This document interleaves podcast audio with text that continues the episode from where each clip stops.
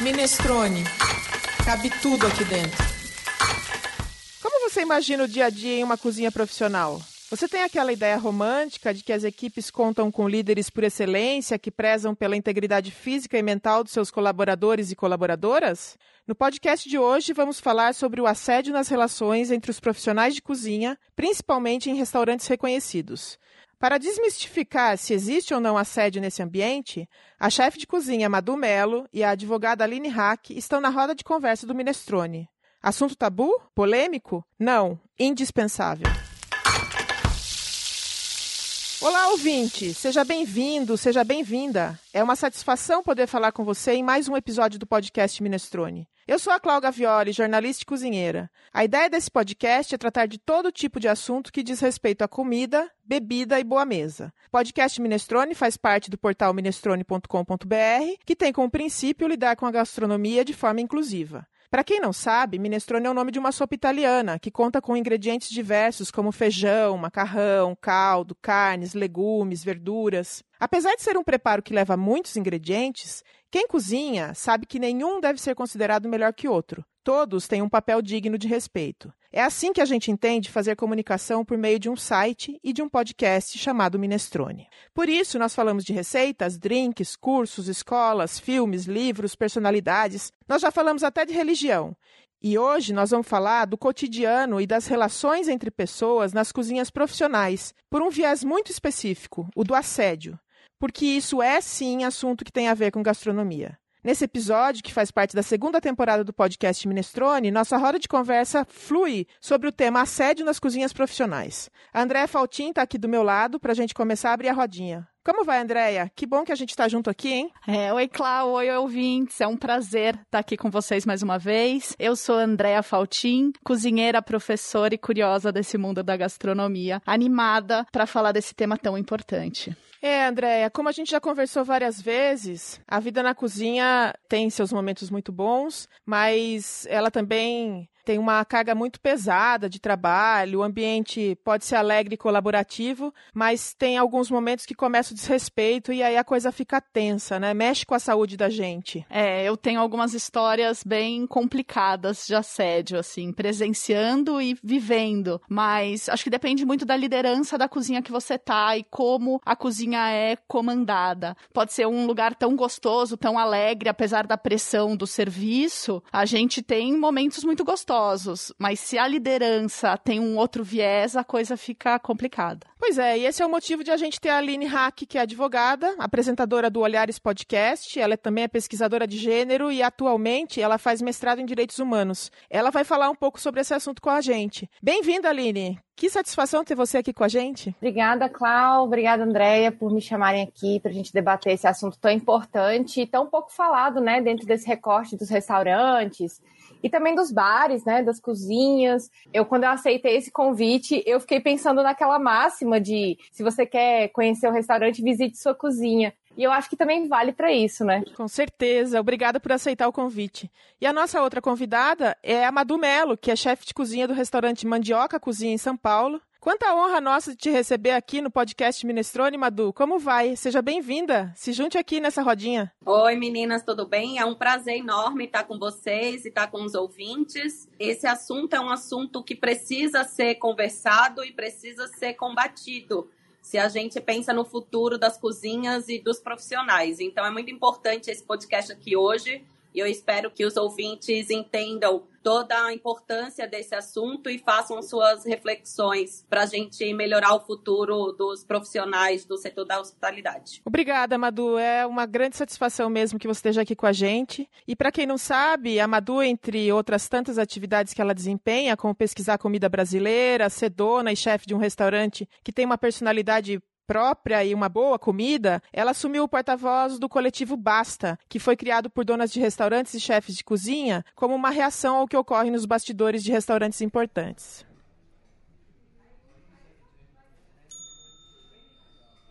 A partir desse episódio do Minestrone, em que a gente pretende explicar e desmistificar o que caracteriza o assédio, seja ele emocional, moral, sexual, e falar abertamente sobre esse tipo de constrangimento no ambiente das cozinhas e entre os elementos das brigadas dos restaurantes e cozinhas profissionais, a gente vai lançar uma pesquisa sobre o tema no Minestrone. Porque é preciso falar sobre assédio e, principalmente, é necessário ter segurança e se identificar com o que ocorre com as outras pessoas para a gente saber que não está sozinha nessa história que não acontece só com a gente. Falar, pôr luz, apontar, denunciar, criar canais, esse é o nosso papel, porque essa prática, a do assédio, ela destrói a vida, ela acaba com o sonho das pessoas e ela precisa acabar. Em todo episódio do Minestrone, antes da conversa, a gente dá dados de mercado, dá números.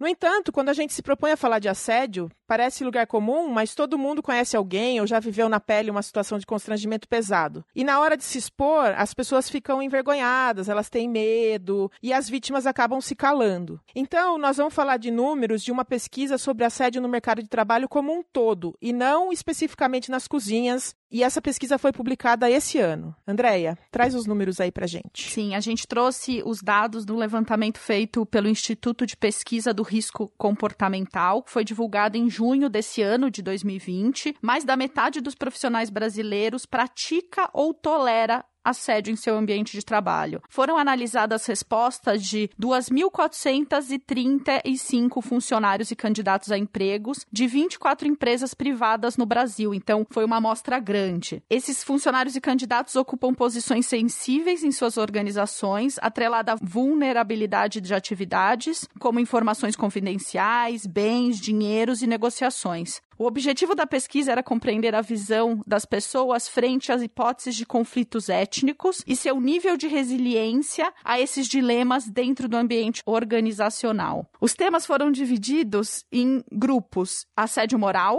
assédio sexual e corporativismo. Sobre o assédio moral, a pesquisa mostra que 41% dos entrevistados apontaram omissão à prática. 37% apontaram rejeição à prática e 18% apontaram tolerância à prática. Já na categoria de assédio sexual, a pesquisa mostra que 43% dos profissionais indicam alta resiliência para não aceitar o assédio sexual em seu ambiente de trabalho. Já 37% dos pesquisados disseram possuir flexibilidade ética quanto ao tema, pois apesar de entender que assédio sexual não é adequado e se trata de um crime, tendem a cair na cultura da indiferença, ao não se importar que os colegas foram ou sofreram abordagens de um superior. 16% afirmam que buscariam deliberadamente se aproveitar de uma posição hierárquica para tentar subjugar subordinados para seus favores sexuais. E em junho de 2019, o portal G1 estampava a seguinte manchete: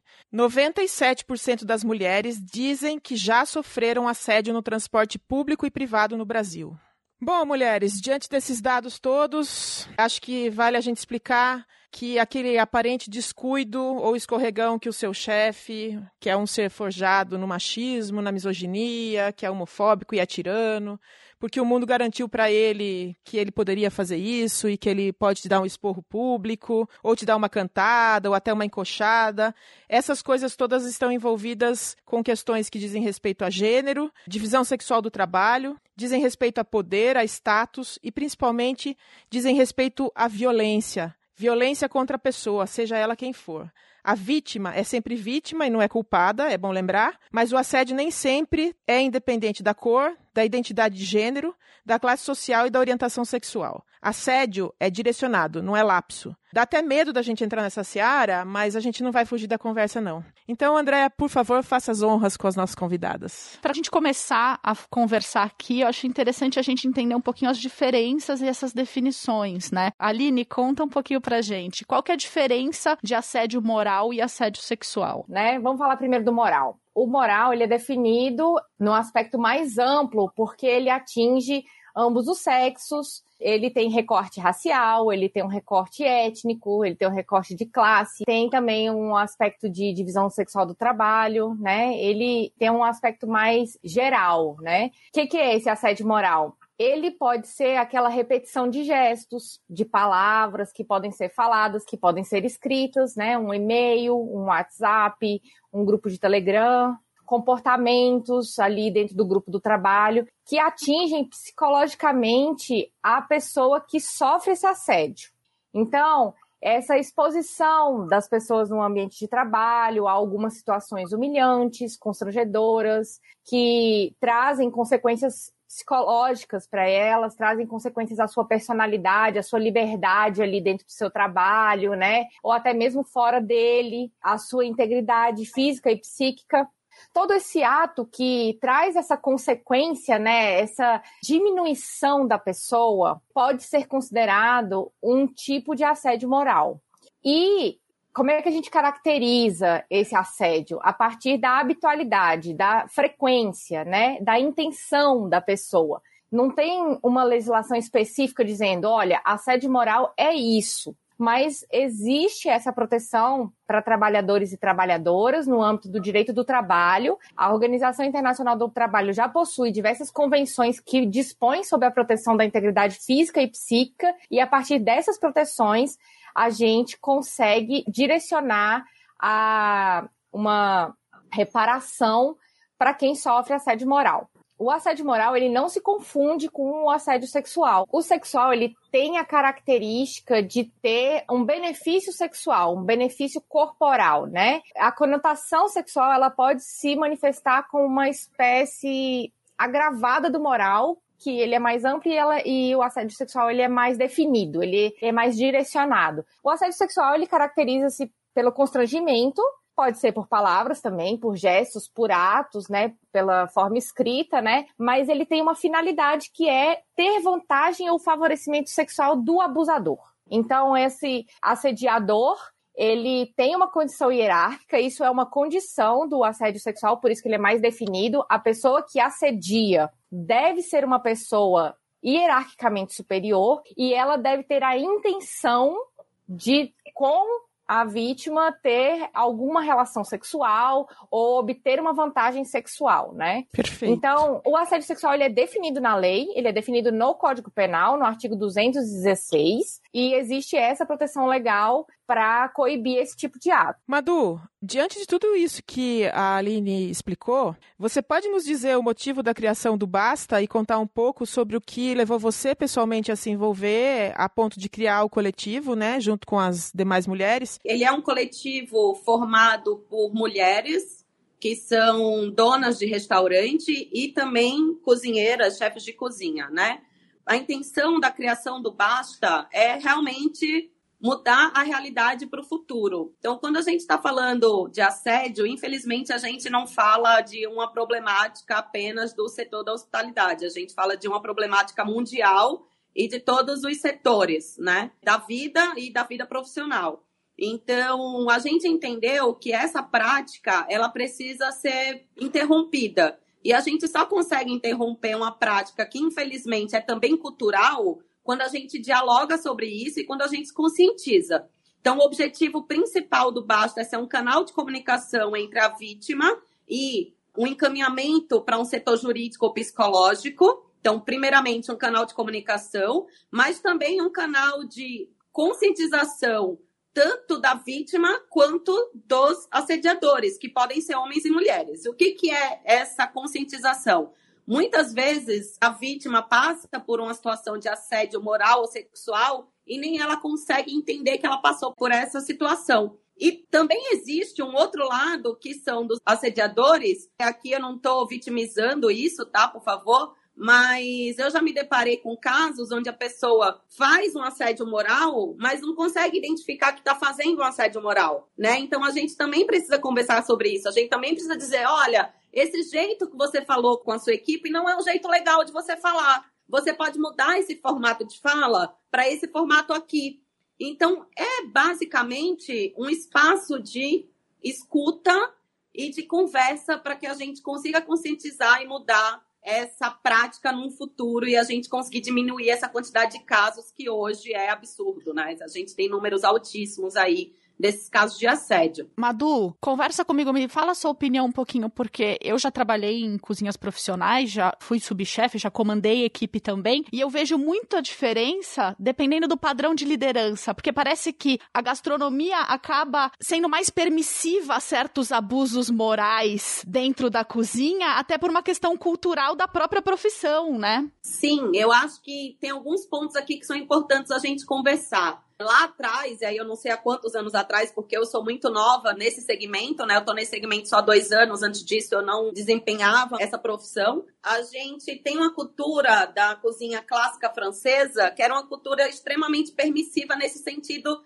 de assédio. E a maioria das pessoas, dos profissionais de cozinha, eles foram criados e criadas dentro desse aspecto cultural da cozinha clássica francesa. Então, esse aspecto de permissividade ele acompanhou todos esses anos, mas o nosso momento de vida hoje é muito diferente do momento de vida de 35 anos atrás, vamos dizer assim. O que eu observo é que já começa a ser criado uma consciência de que essas atitudes, essas ações, elas não são mais legais, né, no sentido de interessantes, que elas precisam ser barradas.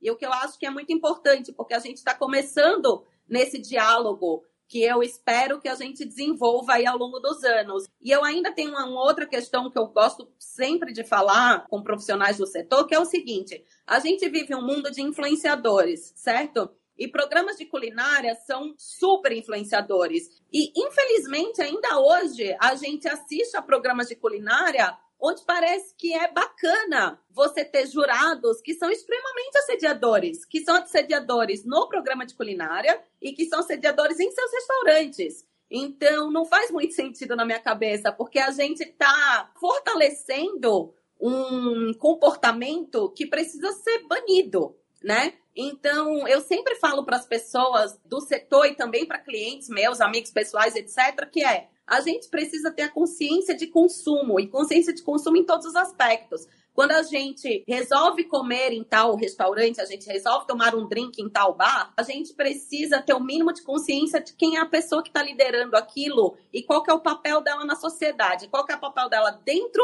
do restaurante, qual é o papel dela fora do restaurante. E se essa pessoa não tem nenhuma intenção de se conscientizar e de mudar atitudes passadas para melhorar, cara, essa pessoa ela precisa ser banida do mapa.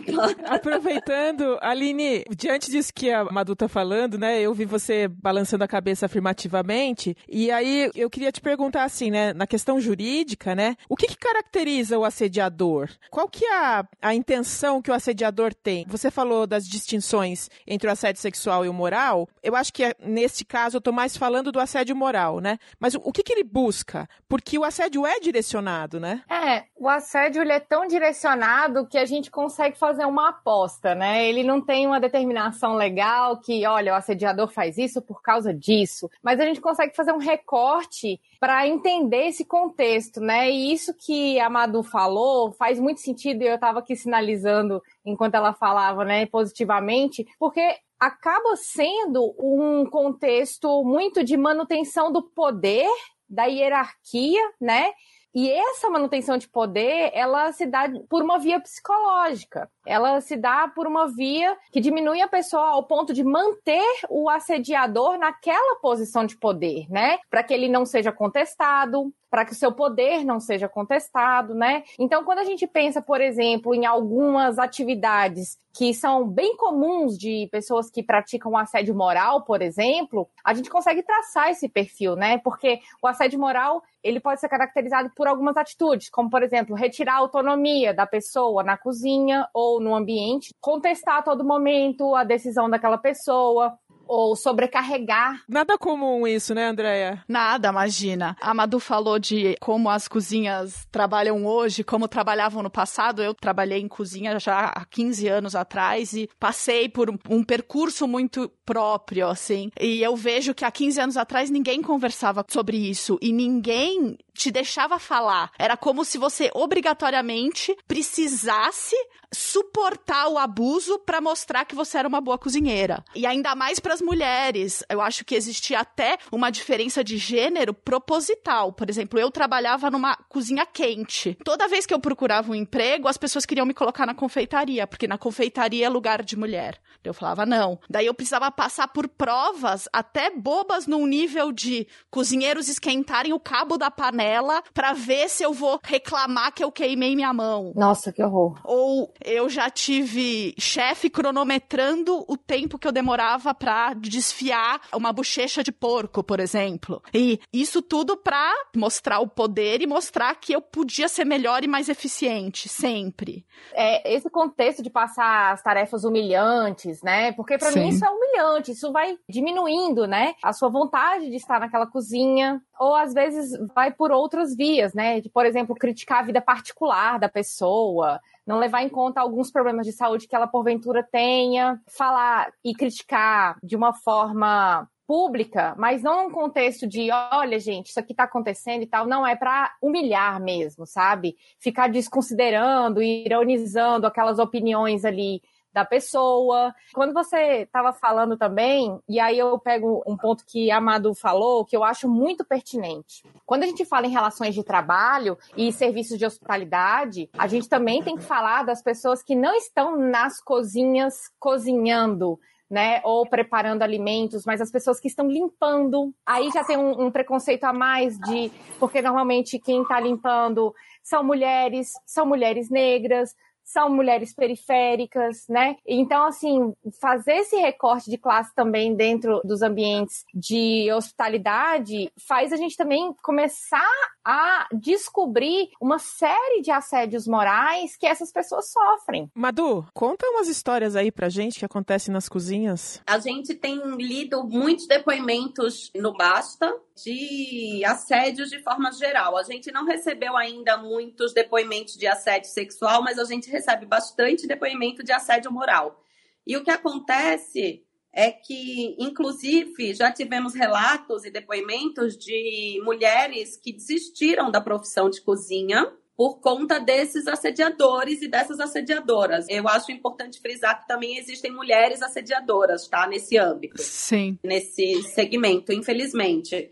Então, a gente já recebeu relato, por exemplo, publicamos uma, uma aspas de um depoimento de uma pessoa que trabalhava no serviço, né, no salão, onde o chefe pedia para que ela viesse com a saia curta, porque os clientes gostavam mais mas que não podia ser tão curta assim também para ela não parecer puta. Então, é um assédio moral tão sem sentido que faz a gente sentir nojo quando a gente lê um relato desse. E eu acho até perguntar para a Aline, depois ela pode responder, se esse assédio não passa um pouco pro viés sexual também, é uma dúvida, né? Porque nesse caso específico, o chefe não estava querendo nenhuma vantagem sexual em cima da vítima, mas estava praticamente vendendo a vítima, fazendo com que a vítima se tivesse exposição do corpo. Eu achei que ele estava tendo vantagem sexual, sim, com o pedido. Não estava, ali? É, mas não para ele em si, mas sim para vender mais, né? Vantagem sexual. É uma exploração sexual do corpo dela, né? Cabe uma interpretação aí. É isso que eu queria entender também. Acho que é por isso que é tão bom esse bate-papo. E quando eu comecei a conversar com vocês sobre conscientização, também é isso. A gente também tem algumas dúvidas, né? Que precisam sempre desse suporte jurídico para a gente poder entender o que está acontecendo, porque é tudo muito confuso na nossa cabeça. E é confuso porque é tão comum que se torna nossa realidade.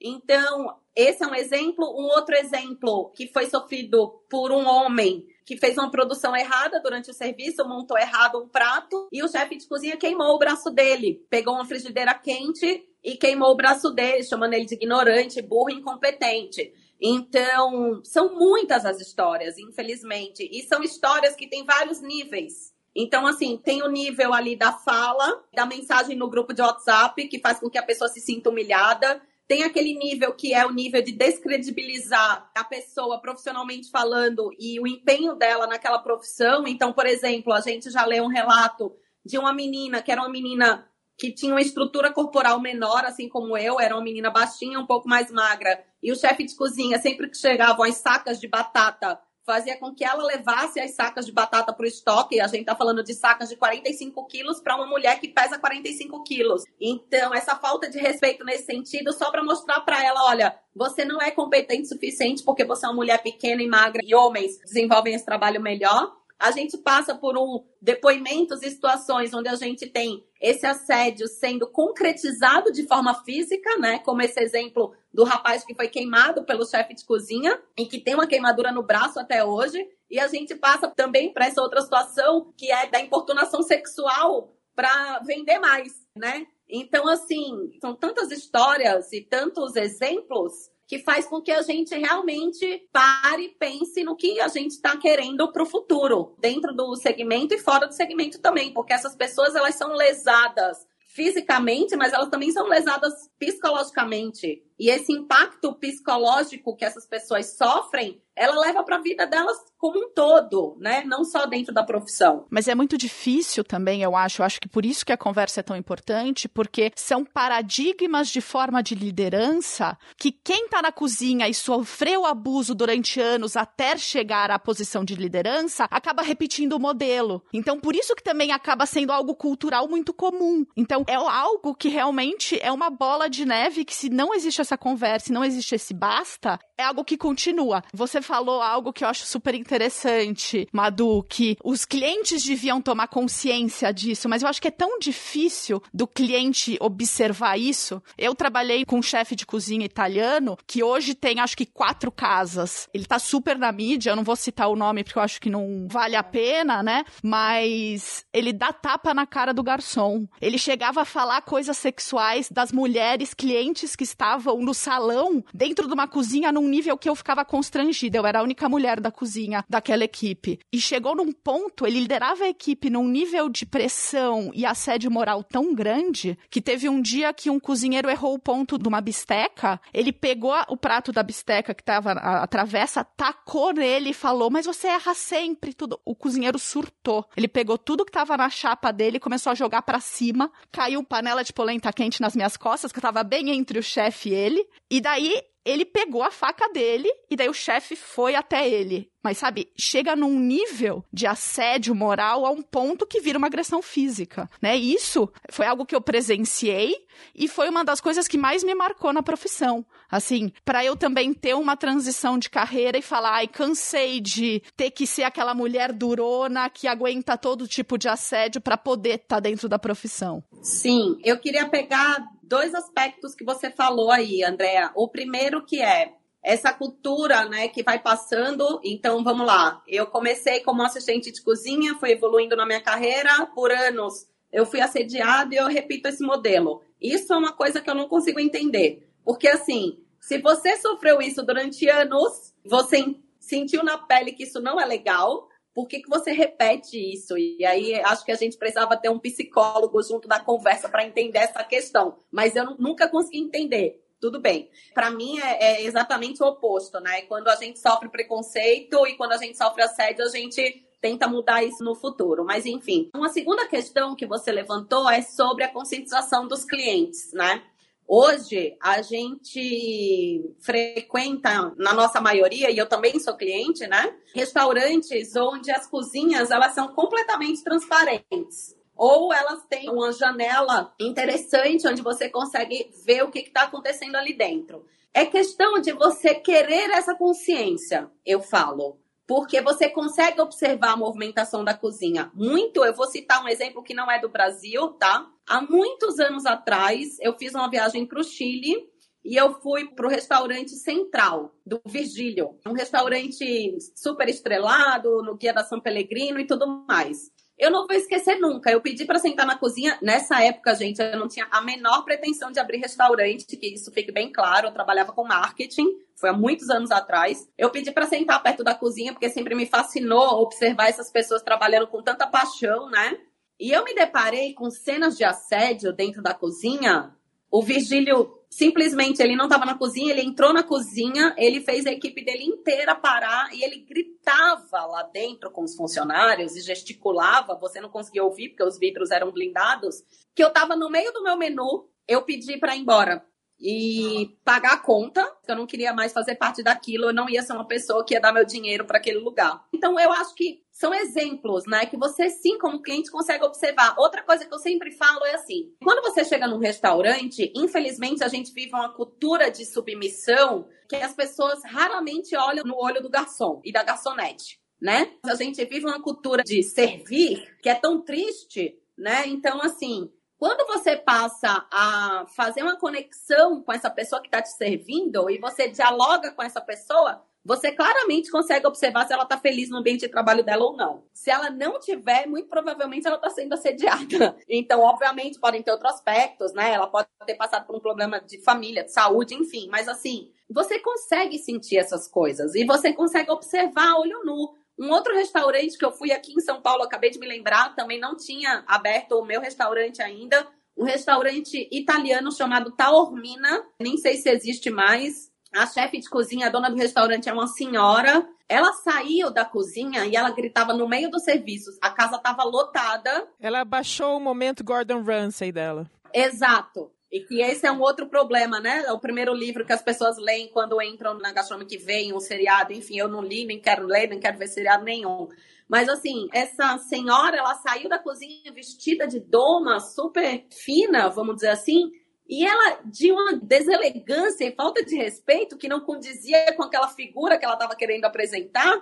E isso aconteceu, essa cena aconteceu um dos garçons que ela estava gritando era um rapaz que estava atendendo a minha mesa. Eu pedi desculpas para ele pela atitude dela, pedi para ele trazer minha conta, falei que eu não precisava mais receber os pratos, mas que eu não ia mais fazer parte daquilo. Eu levantei, fui embora e depois eu deixei uma avaliação gigante no Google sobre o estabelecimento citando isso. Então a gente como cliente, a gente tem sim que falar sobre isso. E se isso acontece, a gente vê que isso acontece, a gente tem que usar o poder das nossas redes sociais, né? Já que estamos vivendo esse mundo da influência, dos influenciadores, a gente tem que usar isso de uma forma positiva para mudar isso no futuro. Aline, o assediador, ele pressupõe que ele não vai ser punido e por isso ele continua assediando diante de tudo isso que a Madu acabou de falar?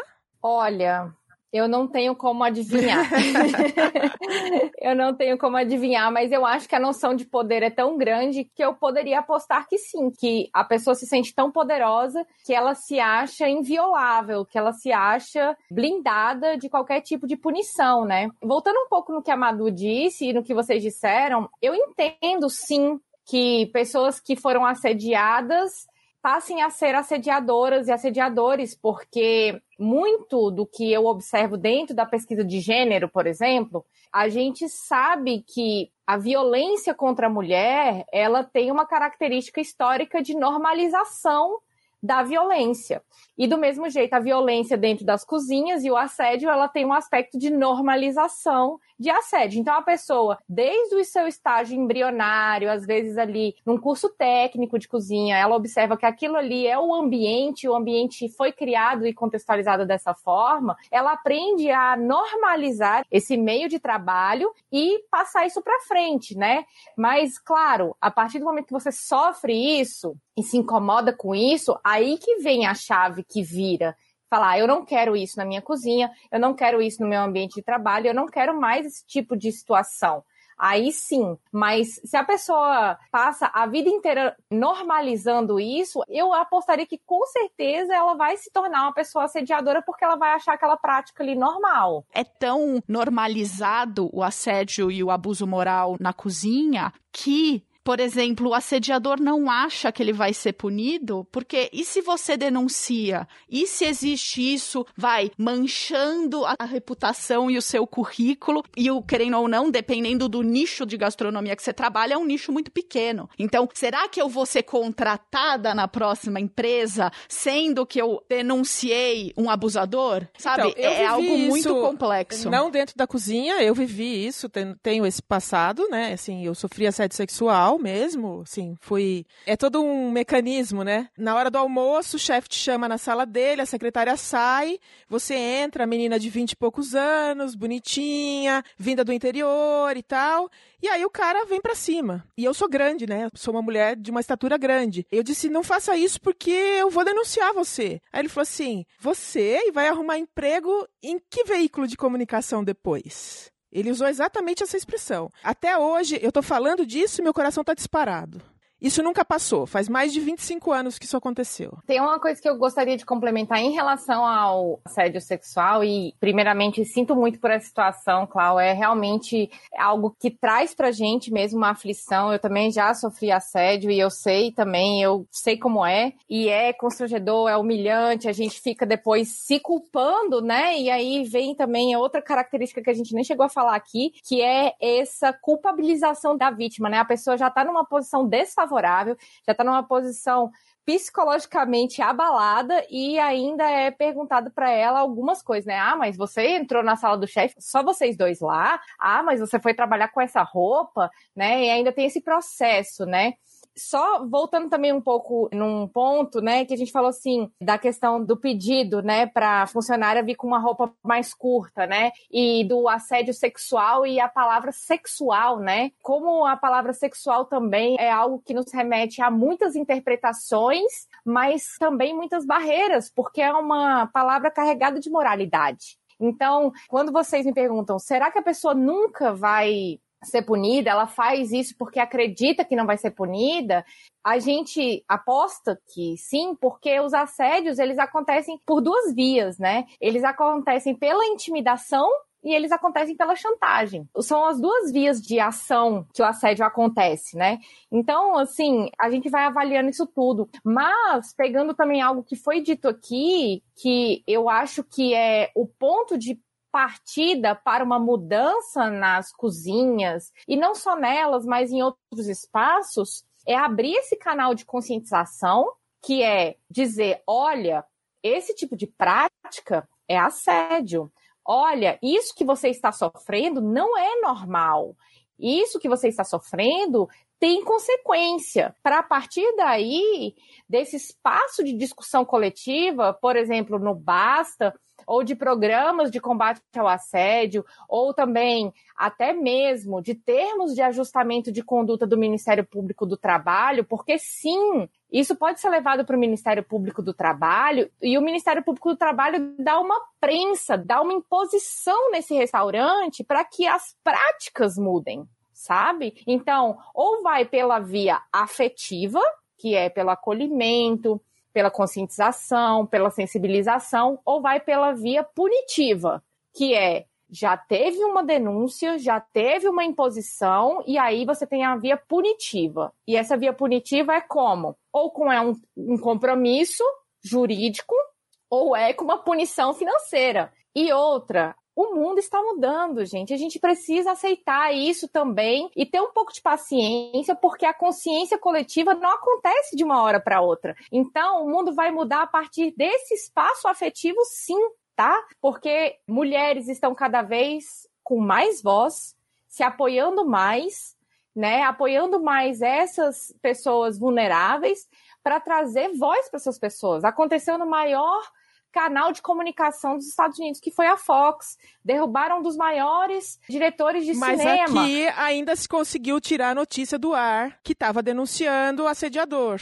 Consegue, mas assim, é um canal. A gente vai, uma puxa a outra. Então, coletivos como o Basta e a pesquisa que vocês vão lançar são fundamentais para, primeiro, criar o canal de acolhimento para assim criar um canal de punição. Mas, ainda assim, as pessoas precisam saber que existe o canal de punição, mesmo que elas não busquem esses canais de conscientização, sensibilização e acolhimento, mas que o acolhimento é essencial para ela sair dessa, para ela se levantar e erguer psicologicamente sem ser revitimizada. Eu acho interessante porque eu acho que pipocam cada vez mais iniciativas, né? Além do basta, eu acho importante a gente falar de outra iniciativa que é o machismo na cozinha, que é uma iniciativa que conta relatos pelo Instagram de assédios, tanto morais quanto sexuais Daí eu só queria fazer um comentário que vai desde o mais sutil até o mais descarado. Eu vou ler dois relatos só pra gente entender um pouco isso também,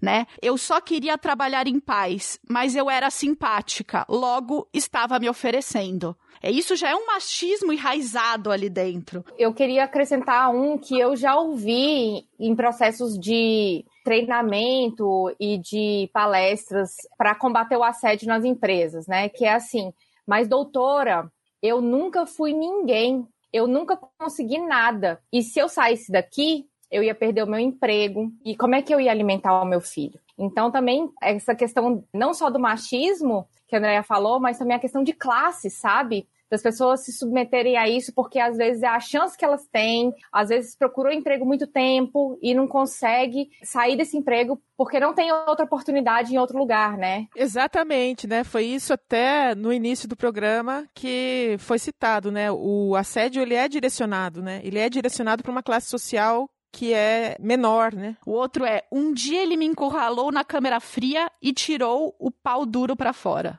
Uau! É de matar, né? Gente, olha, a gente abriu a roda, falamos aqui de assédio, mas tem hora para acabar. O minestrone é inclusivo. A gente vai voltar uma hora dessas para conversar novamente, depois que as pesquisas começarem a ter resultado. E agora, para você que nos ouve, já sabe que a gente adora comer, falar de comida, e você deve gostar também, já que nos acompanha nessas deliciosas e às vezes tensas conversas com convidadas tão especiais e especializadas em temas não só de gastronomia, mas nesse caso também com a experiência relacionada ao que acontece nas cozinhas profissionais. Acesse o site Minestrone. Lá você vai encontrar um espaço inclusive democrático sem juízo de valor. Cabe tudo aqui dentro: comida, bebida, ingredientes, temperos. Fique por dentro de tudo que cabe aqui acessando as redes sociais. A gente está no Instagram, no Facebook, Twitter, LinkedIn, Pinterest. E antes de encerrar, o assunto foi sério, a gente falou com toda a seriedade, mas a gente gosta de dicas. E a gente pede para todos os que participam do Minestrone que tragam dicas de gastronomia. Então, por favor, Aline, você pode começar a sua dica? Ai, gente, olha, para mim é uma honra estar participando de um episódio do Minestrone, que eu sou muito fã do Minestrone.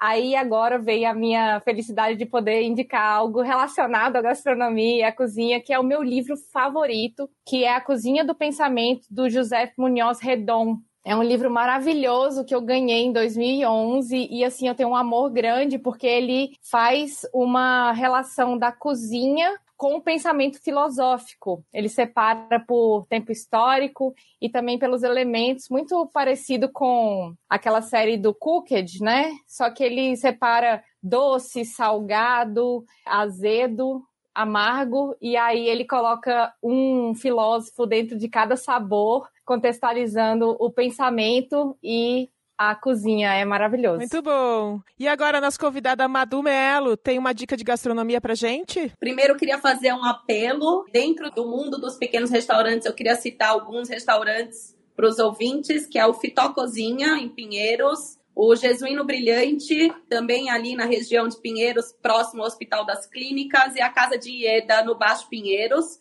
São três restaurantes que eu amo de paixão, de cozinha brasileira. Ali na região do centro, eu queria citar o Tabuleiro do Acarajé, que eu acho que é o melhor acarajé que eu já comi no Brasil inteiro. As meninas fazem um trabalho muito verdadeiro dessa raiz da Bahia, é muito interessante. E para leitura, eu gosto sempre de recomendar o livro História da Alimentação no Brasil, de Luiz da Câmara Cascudo. Ai, maravilhoso. Adorei as dicas dos restaurantes. Eu sou fã de três desses que você falou. Então, ouvintes, vão na da Madu. Eu, na verdade, vou pedir uma licença aqui. Eu não vou dar uma dica de gastronomia, eu vou dar uma dica relacionada a abuso, né? Eu tenho uma grande querida que é comunicadora, apresentadora, treina pessoas para falar em público, mas ela tem uma grande missão muito bonita nesse mundo, que é falar e tentar erradicar a violência sexual. O nome dela é Sheili Calef. Sigam elas na rede social, porque ela fala de uma forma super acolhedora. Mulher podcaster, né, Aline? Exatamente. Então é isso. Arroba Sheili. Sigam ela. Falando dessa questão da inclusão das pessoas, né? Eu quero recomendar o restaurante Congolinária, que é um restaurante de comida congolesa. A gente vai ter um episódio do podcast Minestrone sobre comidas de refugiados. E o Congolinária é a minha dica de hoje. Vai estar tá as informações de onde você encontra o restaurante Congolinária. Agora eles têm rodízio, é baratinho e a comida é sensacional. Posso recomendar um restaurante? Vocês estão no eixo de São Paulo, mas eu gostaria de recomendar um restaurante aqui de Brasília, que é o Quilomveg, que foi o que eu tive a oportunidade de conhecer em 2020. Excelente, gente. Acho que esse episódio é, foi um desvendar, né? Um, um abrir a porteira. Vamos continuar falando. E agora, para encerrar o episódio, a gente criou nessa segunda temporada do podcast Minestrone a Hora do Jabá. Por favor, Madu, deixa o seu jabá. É, o meu restaurante é o restaurante Mandioca Cozinha, fica no centro de São Paulo, na Vila Buarque, na frente da Santa Casa, tem fácil acesso de metrô, né, metrô da Santa Cecília, Higienópolis ou República, para quem vem de metrô. Pode vir de bike, deixar a bike dentro do restaurante. Redes sociais do restaurante, Facebook, Mandioca Cozinha, Instagram, mandioca.cozinha. E o meu pessoal é Madu Melo, quem quiser me mandar pergunta direcionada, pode mandar por lá, eu sempre respondo todo mundo e às vezes eu abro alguns momentos de conversa também ali nos meus stories. Foi um prazer enorme estar com vocês. Muito obrigada. Obrigada. A gente que agradece. Sim. Hora do jabá para Aline. A gente tá no Olhares Podcast em todas as redes como Olhares Podcast, Twitter, Instagram. Falamos de temas relacionados à temática de gênero, de feminismo, mas eu também estou nas redes falando de feminismo, de advocacia. Lá no meu Instagram também eu posto posto umas comidinhas veganas que eu mesmo faço em casa, eu adoro cozinhar. Então, lá no Instagram eu tô como Aline Hack.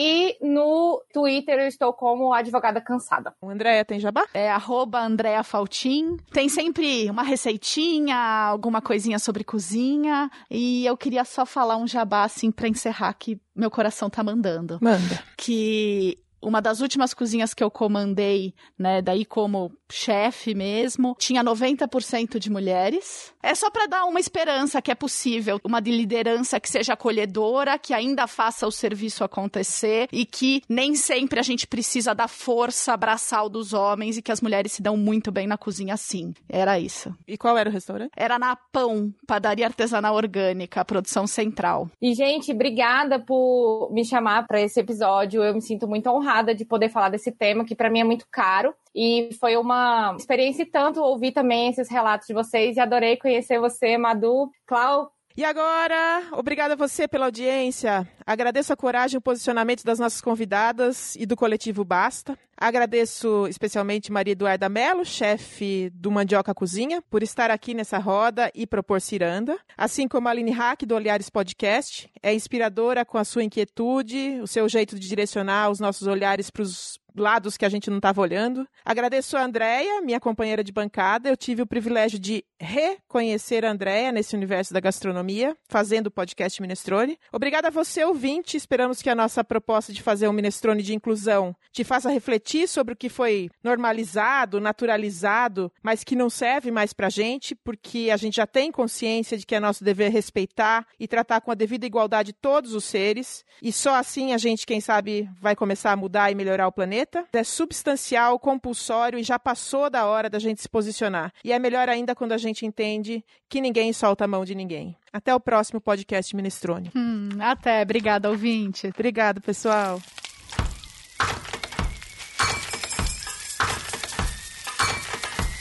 Minestrone.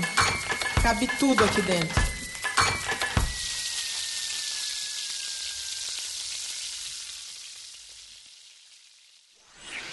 Esse podcast foi editado por Domênica Mendes.